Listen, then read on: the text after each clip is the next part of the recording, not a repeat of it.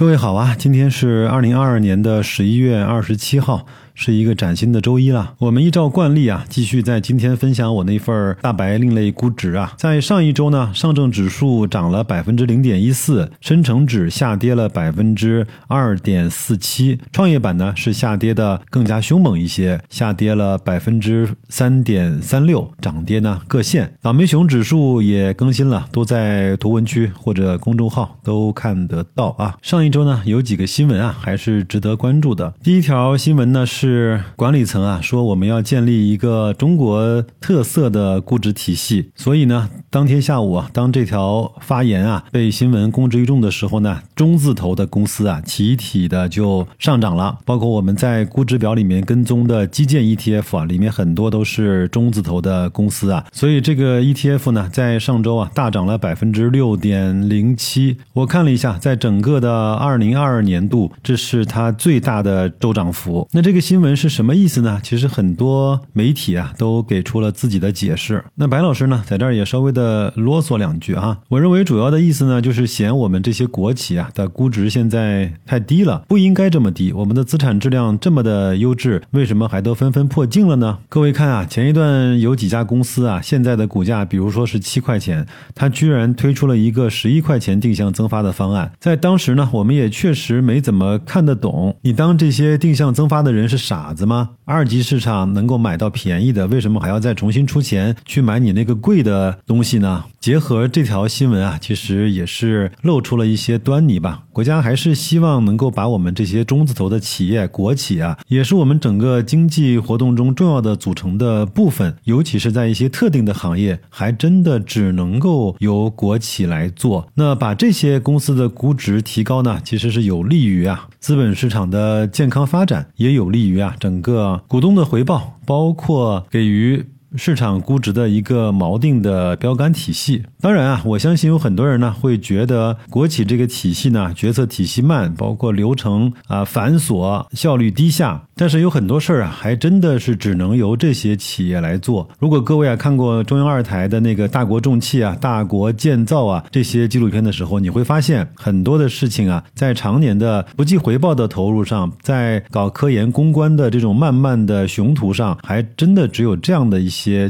企业能够把这个事情推进下去，它不完全为的是经济效益，不完全为的是赚钱，而更多的是打造我们整个国家呀，无论是在科技啊、基建啊，就是不希望别人卡脖子的这些领域里面啊，扮演着重要的角色。在某种程度上啊，他们不仅是经济的重要组成部分，也是我们整个经济波浪中的定海神针啊。这个呢，我们就聊到这儿。不管它几路来，我总归一路去。我们在我们的基金组合里面配置了基建 ETF 这样的一个标的。我相信，如果后面这个新闻得以慢慢的演进或者是发酵的话，我们会从中得到一些我们的收益的。下面一个事儿呢，就是十一月二十五号啊，央行呢决定降准了。我相信，只要略微关心经济的朋友呢，就一定会经历很多次的降准或者是降息啊。那这期节目呢，我也稍微的跟大家讲一下。啊，到底降准啊是个什么事情？它对我们整个的经济或者说我们的投资啊有什么样的影响？那咱们先就着这条新闻来说啊，这次呢降准呢降的是零点二五个百分点，那基本上。能够释放长期的资金呢，约五千亿元。本次下调之后啊，金融机构加权平均的存款准备金率为百分之七点八。这是我们啊在二零二二年第二次的降准，第一次呢是在今年的四月份。一个国家呢大概有三个在货币政策上面的工具，其中一个呢就是我们今天所说的叫存款准备金率，第二个呢就是再贷款和再贴现的利率，第三个呢就是我们经常所听说的。公开市场的操作，比如说 MLF 就是麻辣粉，还有像国债逆回购啊这些操作。那么三个货币的工具呢，从整个的影响力度来说呢，最大的就是我们今天所聊的存款准备金的比例。那其次呢是再贷款和再贴现的利率。最常用也是力度最小的呢是公开市场的操作。我在公众号里啊放了一张图，这个是大学的货币金融学的一张讲义的 PPT 啊。各位可以去公众号“大白说投资”看一下啊。在通货膨胀的时候呢，基本上要提高法定的存款准备金率，那么提高再贴现的利率，卖出证券回笼基础的货币资金。在经济不太好的时候呢，就是正好呢和前面的三个操作是逆向的，就是降低法定的存款准备金比例，降低再贴现率，买进证券，投放基础货币。我们其实可以这么理解，如果你把货币呢当成一种商品的话，那么它投入了更多的商品，就是提供了更多的。供给，另外呢，也是提供了更加便利和低廉的交易的摩擦成本，这样呢，就促使啊市场上有更多的钱可以用，各个企业呢或者是个人呢可以借到更便宜的钱，从而呢更加放心大胆的去开展生产和经营。那有人会问了，到底啊，对我们投资来说有什么影响呢？这个其实很好理解。当我们放出了更多的存款的时候呢，这个市场上的钱会变多，那么这些钱呢，自然会去要涌向那些可以升值的地方，要么就是实体经济，要么就是资本市场，要么呢就是我们前面所经常说的房地产的市场。总归呢，钱多了就会把资产的价格推高。我们众所周知的，从二零二零年啊，美国股市呢一路向上啊，基本上就是货币超发、大水漫灌带来的最终的结果。所以降准呢，对投资市场来说啊，它是一个间接的利好，它不是一个直接的利好。所以啊，在周一开盘啊，期待看到千股齐涨的情况的朋友啊，有可能你会失望的啊。我呢，在图文区啊放了几张图片，各位有兴趣可以去看一下。我帮大家汇总了1985年一直到2020年以来啊。咱们的存款准备金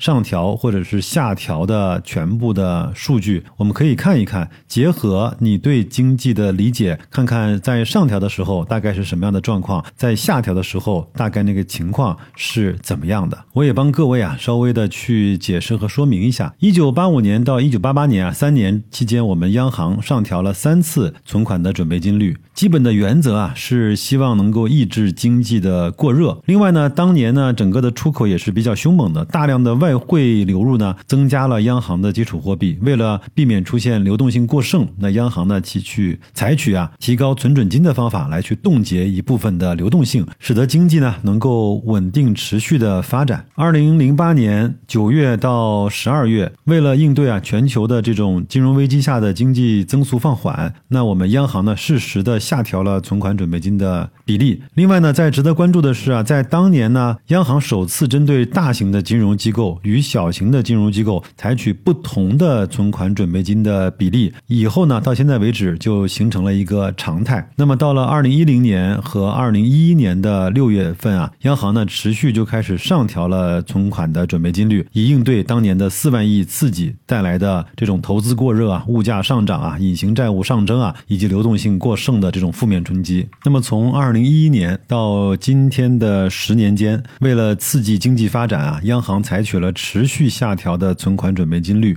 这个比例的数值啊，从二零一一年的百分之十九降到今天的百分之八左右。特别是在二零一五年股市的大幅波动期间，央行曾经四次下调存款准备金率，进一步的释放流动性，对实体经济啊进行刺激。从二零二零年的疫情开始以来啊，央行一共进行了五次下调存款准备金的操作。那我也把这张图啊放在我们的图文区哈。那有人会说啊，那一降再降，现在到了七点八左右的水平啊，那是不是我们降准的空间就越来越小了呢？我们来看看世界上其他国家这个数值大概是在多少。美国二零二一年四月的存准啊已经降到了零。那日本呢，在二零二一年的二月，存款准备金率为百分之零点八。我们再来看一看发展中国家的这些数字啊。俄罗斯、越南、印度、印尼等国家的平均的法定准备金率大概在百分之五左右，那我们呢，基本上还有百分之三左右的降幅空间吧。当然，这个数值呢，也有很多国家是比较高的，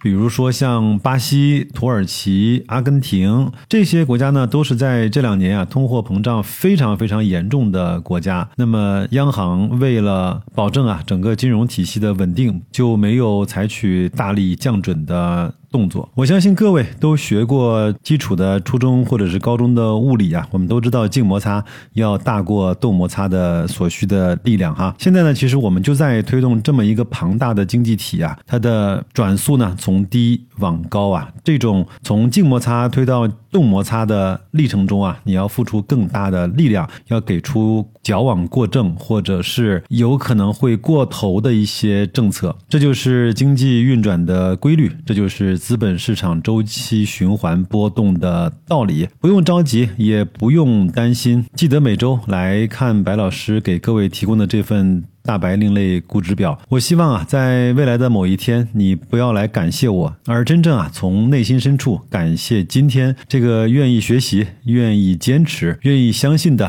你自己。那就这样吧，祝各位在新的一周工作愉快，投资顺利，再见。